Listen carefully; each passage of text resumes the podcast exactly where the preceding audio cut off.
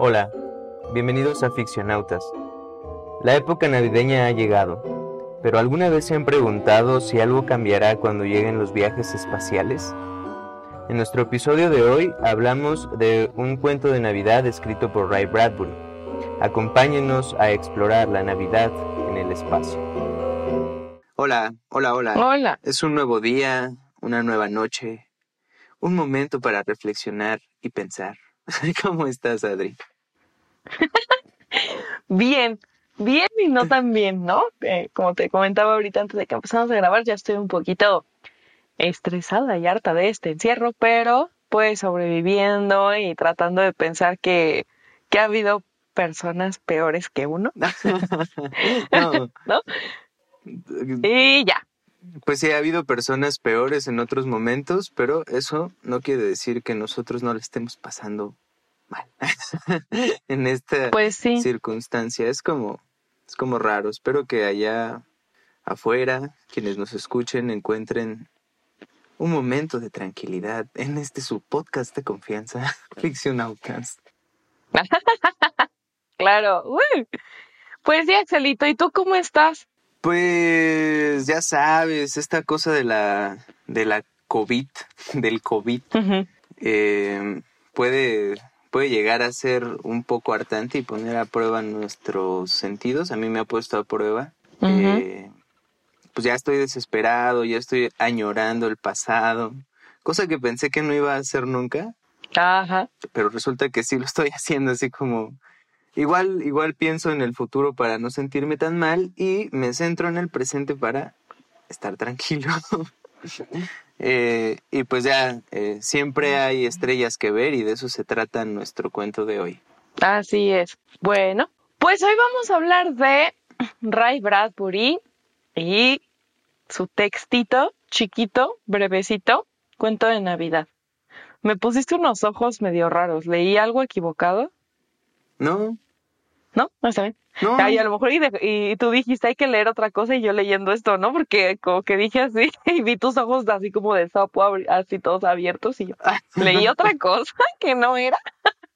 Yo creo que me viste por el Zoom, se quedó trabado o algo. Y yo así, Ah, no vieron mi cara, pero abrí los ojos desmesuradamente. Ok, bueno, pues Ray Bradbury nació en 1920 en Illinois, me parece. Illinois. Sí, ¿no? Sí, Illinois. Sí, creo que sí. Este, y bueno, pues él es autor de Fahrenheit, o Fahrenheit, Fahrenheit eh, 451, de Crónicas Marcianas y de El Hombre Ilustrado. También fue un guionista. Yo no sabía eso, ¿eh? Que fue guionista de La Dimensión Desconocida. Sí. Qué genial. Eh, yo, me, yo me fijé en eso, saqué un libro de la biblioteca y la neta es que ya ni me acuerdo qué libro era. Era un de uno de cuentos de Ray Bradbury, no me acuerdo cómo se llamaba, pero traía eh, un cuento que se llama Chicos, compren hongos vivientes o algo así, cultiven hongos. Y traía varios relatos que a mí me parecieron muy cinematográficos, así como que me imaginé justo una serie como La Dimensión Desconocida cuando estaba leyéndolos así como, como un Black Mirror, un proto Black Mirror. Ándale. Oh, justamente, sí. Y los estaba leyendo y dije, wow, de seguro Ray Bradbury neta participó en la tele. Sí. Y lo busqué y sí, encontré varias cosillas allí. Hay, hay uno también, también adaptaron un, uno de sus cuentos que se llama El Tarro a una serie que se llama Alfred Hitchcock Presenta. Ah, sí.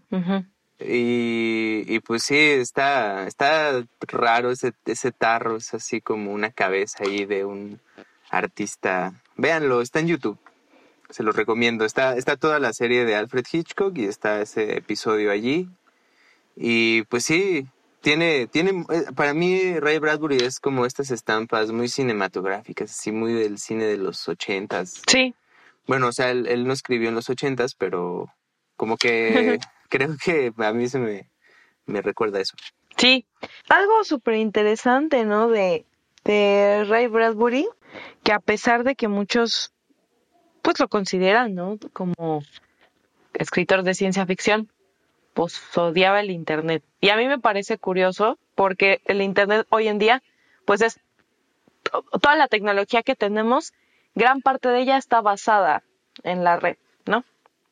Ahorita tú digo que estamos hablando aquí, este, un poco lo que decíamos también en el podcast pasado, ¿no? De la revolución industrial y, el racionalismo y, demás. Este, pero lo odiaba por una razón muy certera, porque decía que iba a ser idiotas a las personas, ¿no? Sí. Y sí, efectivamente, y pasó. ¿no? Pues sí. Señor profeta. Como decíamos, ya también hablamos de ciencia ficción un poco en el capítulo de Isaac Asimov que él era más, eh, más optimista en el, en, el, el, uso de las tecnologías y los robots. Y, y sí, Ray Bradbury era más pesimista porque pues él estaba como del lado de que la tecnología nos iba a alienar y de que pues ya íbamos a dejar de usar nuestros cerebros y todo eso. De hecho, pues de eso va Fahrenheit. Eh, pues de que la gente deja de empezar a leer porque sí, leer pues da información y nos hace pensar ideas que tal vez antes no estaban ahí porque amplían nuestros panoramas.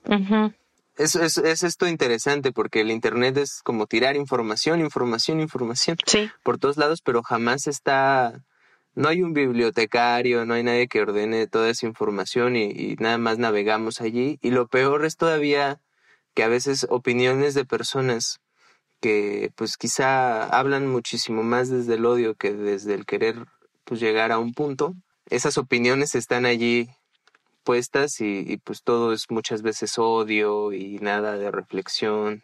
Pero bueno, este, nosotros también queremos ser optimistas porque el Internet nos lleva hasta sus hogares. Claro, pero sí hay que saber usarlo. Pues es una realidad, también hay que saberlo usar porque esto que estás comentando se me, me parece muy interesante, ¿no? Porque si estamos como en la era total de la intolerancia. Honestamente yo no soy fan, ¿no? De, de las redes sociales, no me gustan, las detesto. Y personalmente, pues no, como que no, pues yo no tengo, pero, pero aún así estoy enterada de lo que estás diciendo. O sea, imagínate, yo no teniendo esas redes, estoy enterada de lo que tú estás comentando, de cómo hay mucho discurso totalmente carente de reflexión pero sí lleno de odio hacia el otro, ¿no? Y que pues la gente se opina y la gente cree que puede insultarse así de la nada, ¿no? Este, imagínate que eso ocurriera en el mundo físico, ¿no? O sea, yo de repente leo por ahí una nota, ¿no? De, de periódico y veo hasta abajo los comentarios que la gente se está peleando, ¿no? Imagínate que así fuera ¿no? En el mundo físico que tú vas hacia el mercado a comprar tu pollo, tu carne, y llega alguien y te dice, eres un estúpido, ¿por qué estás comprando patas de pollo? Compra nada más las piernas, que eres pobre y no te alcanza. O sea, que alguien te empezara a insultar de la nada, ¿no? Sí. Pero como está esta pantalla, literal, ¿no? O sea, que hay una pantalla de una computadora, de un celular o de algún dispositivo móvil que te permite existir en ese mundo cibernético, pues ahí sí se da a la gente la oportunidad de andar ofendiendo, ¿no? Entonces yo sí también creo como, como Ray Bradbury que la verdad es que sí, sí creo que el Internet nos ha hecho un poquito más idiotas. O sea, ya lo éramos y todavía nos hizo un poquito más. Pues más bien igual y se manifiesta, ¿no? Siempre por algo lo vieron, algo vieron en la humanidad que algo vio Ray Bradbury en nuestra humanidad que pensó, pues, o sea, si de repente llegara a un medio de comunicación masivo al mundo, va a pasar eso. Es interesante la parte de quemar libros, por ejemplo, tiene también un proto Fahrenheit. Eh, chale, no, siempre se me olvidan los pinches títulos, ya estoy como cierto presidente, este, eh, expresidente. Pero bueno, igual en ese libro... Eh, quiero aventar bien mi ofensa, expresidente. Ahí, sí, no me voy a quedar afuera, yo también quiero participar. En el mundo de las ofensas.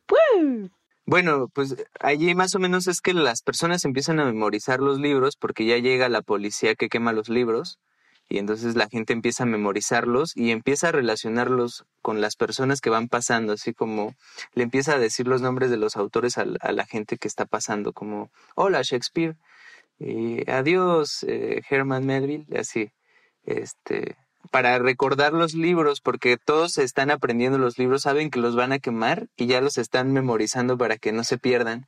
Y entonces el policía les dice, pues no se crean, ¿eh? También podemos quemar gente en una de esas.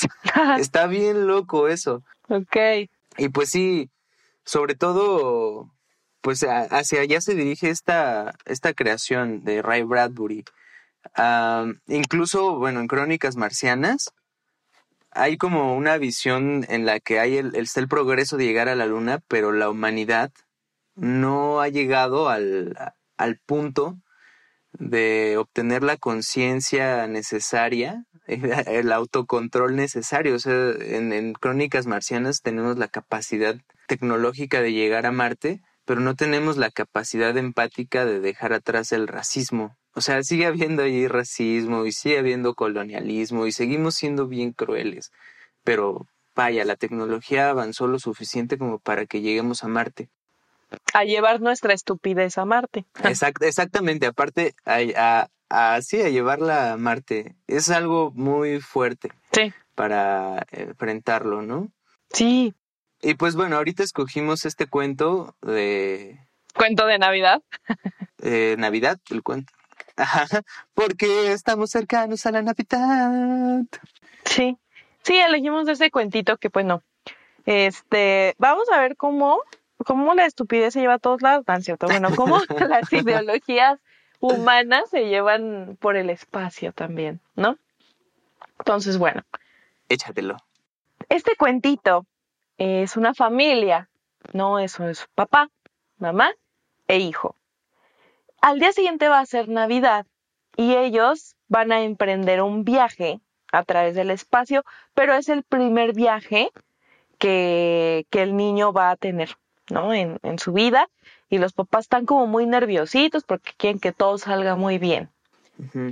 Y en la aduana, es que se me dio mucha risa, les dicen que no pueden llevar el regalo, llevan un regalo, ¿no? De Navidad, pero que se pasa de peso un poquito y no lo pueden llevar. Y un árbol de Navidad. Sí. A mí eso me parece. ¿Quién, quién se lleva su árbol de Navidad? De viaje. Ah, de viaje. O sea, eh, pasta de dientes, shampoo, este, unos calzones. Ah, el árbol de Navidad. Las velitas del árbol de Navidad. o sea. Ontan, ontan mis velitas. Sí, entonces, este, bueno, pues en la aduana les quitan el regalo y el árbol de Navidad con todo y las hermosas velas blancas. Sí. Y se quedan así de, chin, ya no va a ser una Navidad perfecta, ¿no? Para el niño. Y el, y el niño pues dice, no, ¿y qué, ¿y qué hacemos? Y pues los papás, no, pues que pues no podemos hacer mucho. Y el papá dice, bueno, ya se me va a ocurrir algo. El niño pregunta, pero pues el papá no le responde en ese momento, ¿no? ¿Qué, qué es lo que se le va a ocurrir? Porque pues le estaba diciendo que se me va a ocurrir en futuro. Entonces, este, ya se va, ¿no? El, eh, despega el cohete para dar el rol un 24 de diciembre de 2052. Eh, y dice ahí que es para dirigirse a un lugar que no tiene tiempo. No hay meses, no hay años, no hay horas, pero en tiempo terrestre se mide más o menos, ¿no? O sea, en tiempo terrestre dicen, ah, pues la medianoche, el día, este, y esto es importante porque, porque el papá anuncia que ya mero va a ser Navidad, ¿no? Que en 30 minutos va a ser Navidad. Entonces, ¿cómo, ¿cómo podría saber esto en un lugar donde, en el espacio, justamente, pero bueno, se toma en cuenta eh, el tiempo terrestre, ¿no? Eh, el niño quiere ir al ojo de buey. El ojo de buey es una parte dentro del cohete que tiene muchos, muchos ventanales. Eh, está todo un ventanal, ¿no? Y, ve, y por ahí ven todo. Nada más hay una puertita atrás. Imagínense una esfera, ¿no? Y toda llena de, como de cristal. No sé si el cristal este, se puede llevar al espacio. Es que no sé de qué sea, pero es transparente, ¿no? Como ventanas y nada, se hay una puertita atrás. Y le dice el, le dice el niño, ay, quiero ir. El papá, no, no, no, aguanta, ahorita no vas a ir, pues qué, este, vas a ir después, este, porque pues tiene su coartada el, el papá. Entonces, eh, el niño le dice, Oye, ¿y si voy a tener un regalo? De eso se trata la Navidad, ¿no, papá? ¿Y, y mi árbol? Me lo prometiste, ¿no? O sea, Sí. ay, el chamaco exigente. Ah, Nunca, nunca llega el expreso falta. polar hacia el espacio, ¿no? La semana pasada hablando de que ah, la imaginación de los niños es bien bonita. Y hoy, tú, este escuincle pinche baboso. chamaco, nada más andaba ahí haciendo berrinche. Disculpen, señores, es mi humor del día de hoy. Es, es- que no soporto nada el día de hoy. Ay, bueno, este, ya aventé algo por ahí que se cayó. Mm. Entonces, eh, pues ya, ¿no? El, el mocoso está haciendo el berrinche, entonces el papá le, le dice, sí, sí, sí, vas a tener. Si tú fueras de la nave, le, le, le diría el papá, así, esta, esta historia a la mexicana. Ajá. El papá así de, mira, la, la señorita te va a pegar, ¿eh? Y tú así, sape al niño, como, ya deja de hacer berrinche. Yo agarrándome, poniéndome mis dedos, eh, pulgar e índice en la sien, así, con una cara de desesperación. A ver, escuincle baboso. Ay. Obviamente no. Ay, te quitaron el regalo, te quitaron el árbol. Evidentemente no vas a tener un regalo y un árbol. ¿De dónde quieres que lo saquemos? Ay, bueno. Sí. Pero bueno, es que yo no tengo hijos, ¿no? Pero el papá, muy condescendiente con el hijo, le dijo, no, sí, sí, mijito, vas a tener todo eso y mucho más. Ah, además le promete más cosas. Sí. Y la mamá así de, pero, y el señor, "Shh, cállese, ¿no? Tiene su, su cuarta. Nada más lo estoy calmando para que ya no haga berrinche. La mamá, como siempre, ay, las mujeres más conscientes. ah, no, no. Bueno, entonces, este, el niño quiere el reloj, ¿no? Ay, préstame tu reloj para ver la medianoche y no sé qué. Mm. Y entonces da la medianoche y el niño, Navidad, ya es Navidad, ¿dónde está mi regalo? Pu, chihuahua, ¿no? Ven, vamos a verlo, le dice el papá y se lo lleva entonces a, eh, al ojo de buey, ¿no? A este a esta esfera como como rodeada de de algo transparente, llamémosle Sí. cristal en este momento. Si por ahí hay un científico ah, que sabe de estas cosas y me quiere explicar, mm, lo acepta, lo agradeceré mucho. ¿De qué están hechas las ventanas en un Ajá. cohete espacial? Vamos a anotar Sí, sí, la pregunta. Sí, para el Instagram ahí la preguntas. Eh, y bueno, el chiste es que ya entran, ¿no? Al, al ojo de, de buey. Eh, está muy oscuro. La mamá, pues como que no quiere entrar y si quiere, entran todos. Se cierra la puerta y pues cada vez está más, más oscuro, ¿no? El, el ojo de, de buey. Ah, es ojo de vidrio, es de vidrio, es de vidrio. Bueno, ¿Sí es de vidrio? sí, ahí dice. Sí, ahí dice que es de vidrio. Ok. Una disculpita, bueno, de vidrio, que es el ojo de buey, pero pues es de vidrio, ¿no? Y de repente el niño se queda maravillado y empiezan a contemplar un espectáculo sin igual, un espectáculo magnífico en esa oscura, oscuridad espacial, ¿no? Sí. Y ven este, dice que el- eh, vieron el resplandor de 100 mil millones de maravillosas velas blancas, ¿no?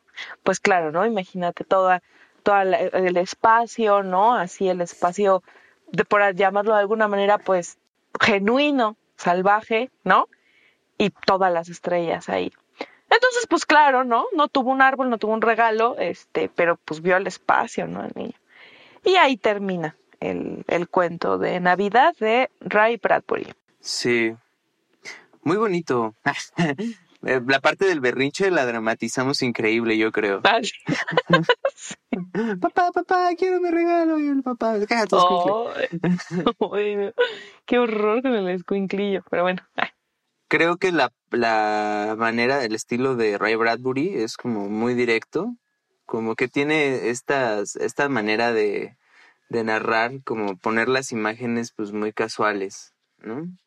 Yo creo que lo que lo hace a él especial es el es siempre el remate de la situación. No tanto que ponga imágenes o, o tenga frases muy inspiradoras o muy poéticas, sino que más bien los finales de los cuentos y pues la situación en general como esa estampa es la que la que se ve en su conjunto y nos da a nosotros una sensación muy poderosa. Siempre tiene una imagen poderosa. En este caso, pues sí, la, la, la situación es como, a pesar de que están yendo al espacio, la situación está narrada como muy cotidiana. Como justamente ahora nosotros narramos, pues que tenemos celulares. En su momento no habría celulares y, y quizá él lo estaría narrando, pues desde esa cotidianidad, ¿no? Quizá otras personas lo narran como las cosas tecnológicas como algo muy maravilloso, muy fuera de serie, muy increíble. Eh, pero no, o sea, él dice como ya, estas cosas son parte de su realidad, entonces actúen así, porque esa es la realidad, lo que está pasando, así es. A pesar de que sea muy insólito para nuestra conciencia, él lo narra desde allí, entonces no se ve tan insólito. Pero llega el punto, la culminación, y esa culminación nos da una estampa, una emoción más fuerte. Por ejemplo, en este caso, pues va narrando, ¿no? Una situación familiar que puede ser un viaje cualquiera y pasa, lo que pasa es que se les arruina, por así decirlo. Es como el típico cuento, ¿no? De que se arruina la Navidad porque perdieron los regalos, porque se incendió el árbol, porque... Mm, mi pobre angelito. Ah. sí. Exacto, así como, como cuento típico de Navidad. Eh, pues se les arruina eh, la esperanza. Y yo también, o sea, creo que hacia allá deberíamos dirigir nuestra mirada cuando hablamos de la, de la, del significado de la Navidad. Hoy vamos a hablar del verdadero significado de la Navidad. Eh, más o menos es eso.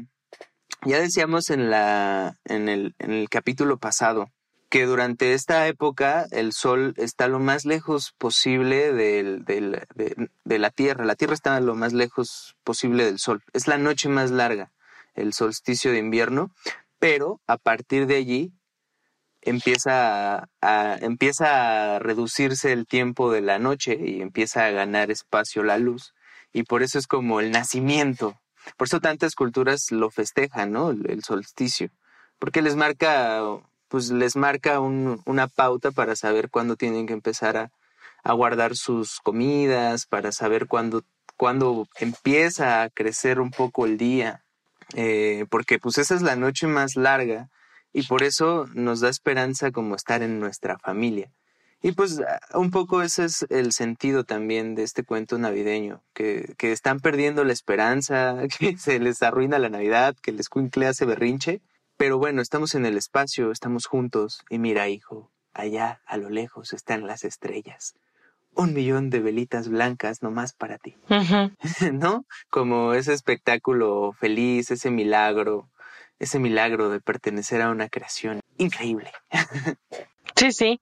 Fíjate que sí, lo que dices es muy interesante. Es la cotidianidad, ¿no? La cotidianidad de, de, de las ficciones de Ray Bradbury que quedan plasmadas de una manera, pues justamente bastante habitual, ¿no? Bastante digerible. De hecho, puedes hasta llegarte a confundir un poquito, ¿no? ¿Qué es lo que pasa? ¿No? Yo me acuerdo cuando leía por primera vez Crónicas Marcianas, yo no entendía realmente este si era de marcianos o si era de humanos o por qué, ¿no? Sí. Porque e, era tan tal, tan, era tan digerible que se empezaba a homogeneizar todo, porque es muy cotidiano, muy, muy cotidiano, ¿no? Sí. Y es lo que pasa aquí, o sea, él, ¿no? Este Bradbury, pues empieza el cuento diciendo así como que pues era la noche de Navidad y era el primer vuelo que iba a hacer este en cohete el niño y estaban en la estación de naves espaciales. Bueno. Bien casual, sí. Casual, común, festejando Navidad ahí en la terminal de cohetes, ¿cómo no? Entonces, ¿cómo, cómo va mezclando, no, estos elementos con los elementos también muy humanos, ¿no? Muy, pues simplemente lo que estás diciendo, cuántas culturas festejan, ¿no? Este día. Entonces voy a mezclar como esta cultura con la ficción de Bradbury, ¿no? O sea, que canónica y muy, muy, muy distinguible de Bradbury, y entonces las uno y se hace ahí pues como que un guacamole delicioso de elementos, ¿no? Ahorita que dices de Crónicas Marcianas, el, el, final de Crónicas Marcianas, les voy a arruinar el final, spoiler alert, no, no es cierto. eh, vayan a leer Crónicas Marcianas, no pausen el video, no pasa nada si escuchan lo que voy a decir. al final el señor se mira en el agua y lo que ve es su reflejo y la niña le pregunta, ¿y dónde están los marcianos, papi? Y él le enseña su reflejo en el agua y le dice, están aquí, ¿no? Y ya es como, o sea, tú mismo ya eres la marciana. Claro. Ya en ese, en ese punto, bueno, ya tiene más significados, pero ahora podemos vernos en, en los ojos de esos marcianos que están allá, porque como dices, eh, bueno, muchas veces nosotros descubriríamos esa nueva cultura en, Marte como algo nuevo, algo así, el, el, la explosión, el, mismo hecho de comunicarte con los marcianos, pues ya se convierte en, en el tema. O sea, que hay un marciano es así, así, mira, nada más que sorprendente, pero en, en, Ray Bradbury, en Crónicas Marcianas, el día que narran sobre los marcianos es un día cotidiano, o sea, pues sí, porque los marcianos no tendrían que estar haciendo otra cosa si tienen una civilización como... Pues sí, estamos aquí, no todos, por ejemplo, los aztecas no todos los días hacían rituales, ¿no? ¿Cuál es su cotidianeidad? O sea, ¿qué, qué narran? Cuando hablamos de, de esas culturas que, bueno, ahora ya no las conocemos, pues narran así el sacrificio y, la espectacularidad, pero ¿cómo era un día cotidiano de un ciudadano común, no? No, pues ir a, comprar cosas al mercado de, de Tlatelolco, ¿no? Sí, o sea, ¿cómo sería? Y, y, a partir de allí construir eso que es más humano, o sea, nosotros en nuestra más pura expresión de, mira, eres tan pequeño en este universo vastísimo que pues viajaste a Marte y todo y, adivina qué, o sea, sigues siendo un humano. Eh, y adivina qué, los marcianos también tienen poderes telepáticos y toda la onda, pero también sienten amor y, sienten celos y tienen su propia ciencia, eh, tienen su propia psiquiatría, así, ¿no? Cierto. Hay otro, eh, aquí mismo, pues eso, en este viaje espacial, eso es lo que pasa. O sea, tienes viajes espaciales y adivina qué, todavía te mueve la, la esperanza, así, eh, eh, tal vez desde, desde allí construye, desde ese, desde eso que es más humano y llevarlo al, no sé, el, el prólogo de Borges a Crónicas Marcianas habla de un poco de, de ese sentimiento. No sé, no conozco el prólogo de Borges que hace de Crónicas Marcianas, pero... Está chido. pero sí este pero bueno sí no que, estamos como hablando de esa de, esto no de la cotidianidad y de cómo cómo va naturalizando no Bradbury eh, sus ideas las va como adaptando. Yo me imagino mete al humano en la idea o mete la idea en el humano algo hace no algo hace que que honestamente le sale muy bien no le sale bastante bien. Una otra de las cositas no que tiene este cuentito es también el, como bien mencionabas, ¿no? Eh, lo espectacular al final, ¿no? O sea, en la Navidad, ¿qué es lo que estoy viendo, Estoy viendo como si fuera un árbol gigante, enorme, ¿no? Que es todo el espacio. Y las velas ya no son velas, son estrellas, ¿no? Y la ilusión, ¿no? De la, de, de cómo recupero, cómo voy recuperando esa, pues ese espíritu navideño, ¿no? Que finalmente sigue siendo muy humano el espíritu navideño, ¿no? Y, y lo lleva a Marte, porque este, eh, hay que decirlo, este es un cohete de Marte, ¿no? Ahí dice, o sea, va, dice como para allá y, y, eso. Una cosa que decía Bradbury es que él, algo como no estoy prediciendo el futuro, sino estoy previniendo el futuro. Algo así decía. Ajá. Y es muy, muy, muy interesante esa, esa frase, ¿no? Porque pues era su idea, ¿no? O sea, su idea es de, yo no te estoy diciendo cómo va, cómo va a ser desde un punto de vista de, oh, mira lo que vas a tener, ¿no? Como si fuera a leer un oráculo o algo, ¿no? No, sino es como aguas, porque se viene esto. Ten cuidado, porque se viene esto, ¿no? Sí. Y sí, ¿no? O sea, como dices tú, el, eh, eh, en el final de Crónicas Marcianas que dice, pues ve ahí, ve ahí tu reflejo, ¿no? Ve ahí tu, tu reflejo que me, re- me recuerda también, digo, yo sé que ni estamos hablando de crónicas marcianas, pero bueno, lo voy a decir, ¿no? si de repente este podcast se convirtió en hablar de crónicas marcianas. Una disculpita. Bueno, me recuerda mucho el mito de Narciso. Narciso se descubre a sí mismo viéndose, ¿no? Eh, eh, en, en su reflejo. Sí, Y esta niña y este padre se, se descubren como marcianos viendo su reflejo, ¿no? Sí, Que finalmente son humanos, ya no terrestres, pero siguen siendo humanos, ¿no? sí, y vamos a, a llevar todo esto que somos a donde vayamos, ¿no? La Navidad la, está, la lleva, justamente el cuento, la lleva a Marte, ¿no? La lleva al espacio. Algo meramente eh, terrícola, ah, te diría un marciano, algo terrícola, lo llevo allá. Y quién sabe qué tan bueno sea eso, ¿no? Quién sabe qué tan bueno sea eso, porque finalmente, no es que yo sea una grinch de la Navidad, no, yo estoy hablando como de ideología, ¿no? Más que nada. O sea, es- y yo, la Navidad es preciosa, esperanza para todos. Y tú, ah, pinche Navidad. y tú, ojalá que el expreso polar llegue por mí. Sí, yo todo del del 24. No, la- o sea, ay, ya voy a sacar mis traumas. Yo creo que pues también ese, ese sentimiento de que es la noche más larga de todo el año, como que creo que es muy común que la gente se deprime en Navidad, ¿no? No sé, yo a veces me he puesto muy, muy triste en Navidad, pero pues ahora lo trato de, de llevar hacia esa otra parte, como a, a pensar en que siempre hay un nuevo inicio, o sea, que siempre, siempre podemos volver a empezar y, ujú. y así, y así, ¿no? Que no, no está perdido. Cuando, cuando más parece que está perdido, es cuando, cuando más podemos eh, levantarnos. No sé, a lo mejor ya, a lo mejor ya, ya me lavaron el cerebro los de Únete a los optimistas. Pero bueno, vivo más tranquilo. Ojalá nuestro editor nos ponga unos violines en este momento. Ay, no, violines tristes. Ah. Los violines de Titanic. Sí, sí, sí. Bueno, también otra cosa que decía Bradbury es que los viajes al espacio nos harán inmortales, ¿no? Y sí, ¿por qué? Por esta cuestión, ¿no? Porque no, no, tú, tú, tú, tú, o sea, humano, pues tú te vas a morir, claro. Pero si tú llevas, o sea, si tu humanidad, tu cultura, todo lo que eres, todo lo que se ha hecho antes de ti, todo lo que se hará después de ti, todo lo que se está haciendo en este momento de lo cual no estás enterado, pero que va a aportar a tu historia como especie, se va a volver inmortal. Sí.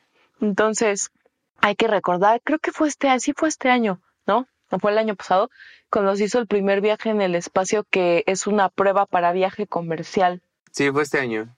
Sí, fue este año, ¿no? Entonces, pues, agárrense, Agárrense. agárrense porque tiempos difíciles vienen. Sí. Bueno, a mí me gustaría también este hablar, ¿no? Es lo, lo último que, que voy a decir de Ray Bradbury, ah, que no tiene que ver nada con el cuento. este, que Ray Bradbury decía que no importa si queman o no queman los libros, si en realidad la gente deja de leer, a la gente le deja de importar, Sí. a la gente, la gente deja de saber, la gente deja de pensar. Y yo quisiera invitar a todo el mundo A festejar la que nos está escuchando, que, que digo, yo sé que para las personas, las personas que nos escuchan, pues yo sé que, que opinarán parecido a Bradbury, ¿verdad? Pero si pueden irle a decir a, las, a los demás que no opinan igual que Bradbury, que por favor opinen igual que él. Se los agradeceríamos mucho, porque sí, Fuércenlos. Ah, Sí, porque sí está cañón, está cañón. Cada vez, este, cada vez hay menos, menos pensamiento, menos conciencia, ¿no? Y hace mucha falta, hace mucha falta. Sí, es también, pues, mucha práctica, quizá, no sé. Uf. Yo, ¿cuántos temas complejos podemos sacar desde aquí? Yo diría que se acerquen a las personas, sobre todo a los otros, que no, no juzguemos antes, porque igual y ahí es donde está todo este error en nuestra sociedad moderna, igual y que, pues desde antes, digamos, o descalifiquemos los, las ideas de otro, sobre todo pues sus creencias o lo que sea. Cuando igual y, y acercarnos, crea una conexión y nos expande el mundo. Yo, yo estaba pensando en la mañanita de, de esta mañana. Eh, nadie me peló el día que puse en mi Instagram que por favor me compartieran una sus playlists favoritas. Pero creo que compartir cosas que nos gustan puede ampliar la, el horizonte entre todos. O sea, como esa, esa de compartir y, y eso. Claro. Y, y pues sí, más allá de descalificar o de decir, no, pues cállate, estás mal o, o no, guácala con, con lo que tú crees, no sé. Creo que una buena forma de crear conexión con otros, pues es compartiendo y dejando que nos compartan, ¿no? Por eso pedí, si están escuchando esto y, me siguen en Instagram, nadie dijo nunca, este, si están escuchando esto y me siguen en Instagram, compártanme su música porque me gusta escuchar nueva música y mi algoritmo de Spotify ya nada más me pone las mismas tres canciones una y otra vez. Y ya, eh, pues sí, como así me ayudan también a, a, a conocer pues lo que les gusta y, y yo crearme un criterio, porque también eso es, eso es lo difícil en el internet, porque te pueden mandar y mandar y, y no, si no tienes un criterio para decidir, pues está difícil. Y aparte te pueden controlar, o sea, vemos cómo pasa eso en, en, en estos documentales de por qué las redes sociales son un asco. ¿no? Porque son un asco. pusieron en Netflix recién. El que pusieron en ahí es un pip, ¿no? Este, porque son un asco, pero Porque las inventó el hombre. pues sí, o sea, porque a partir de allí crean una opinión pública y, y transforman la opinión que puedes tener. Entonces lo más sano es siempre tener un criterio, un piso de realidad y crecer, no censurar, crear comunidad con la gente que, que, que quieres, Ujú. Darles un abracito. ¡Feliz Navidad! ya, perdón. Yo neta de repente siento que puedo ser coach. Ay, Sí, así neta, neta, neta, de, de repente me da el impulso coach de tú puedes, tú eres valioso y etcétera y etcétera. Ya, perdón, gracias. Y yo con mis ojos de huevo cocidos. Sí, bueno, sí, miren, por ejemplo, nosotros compartimos este podcast porque nos amamos, pero si se dan cuenta, nuestras personalidades no se parecen. Compartan lo que les gusta. Compartan lo, lo que les gusta eh, con nosotros y con todo el mundo. Bueno, ¿alguna otra cosa que quieras añadir, Axelín? Eh, no, no, porque me voy a echar otra media hora diciéndoles sean felices, vivan la vida, etcétera, etcétera. Bueno, ok, va. Pues entonces, em, que pasen una buena noche. Muchas gracias por escucharnos. Y pues los esperamos la próxima semana con otro cuento de Navidad. Más Navidad. Esta vez no me voy a poner tan optimista. Ahora sí me voy a poner bien pesimista. Ok, vamos a cambiar de roles. Ah, a ver qué tal. Va, va, a ver qué pasa. Me late. Bueno, va. Bueno, pues descansen todos. Hasta la próxima. Adiós. Gracias por escucharnos. Sigan disfrutando los especiales navideños que tenemos preparados y ayúdenos a compartirlos. Síganos en Facebook e Instagram como Ficcionautas en Periplo. Hasta la próxima.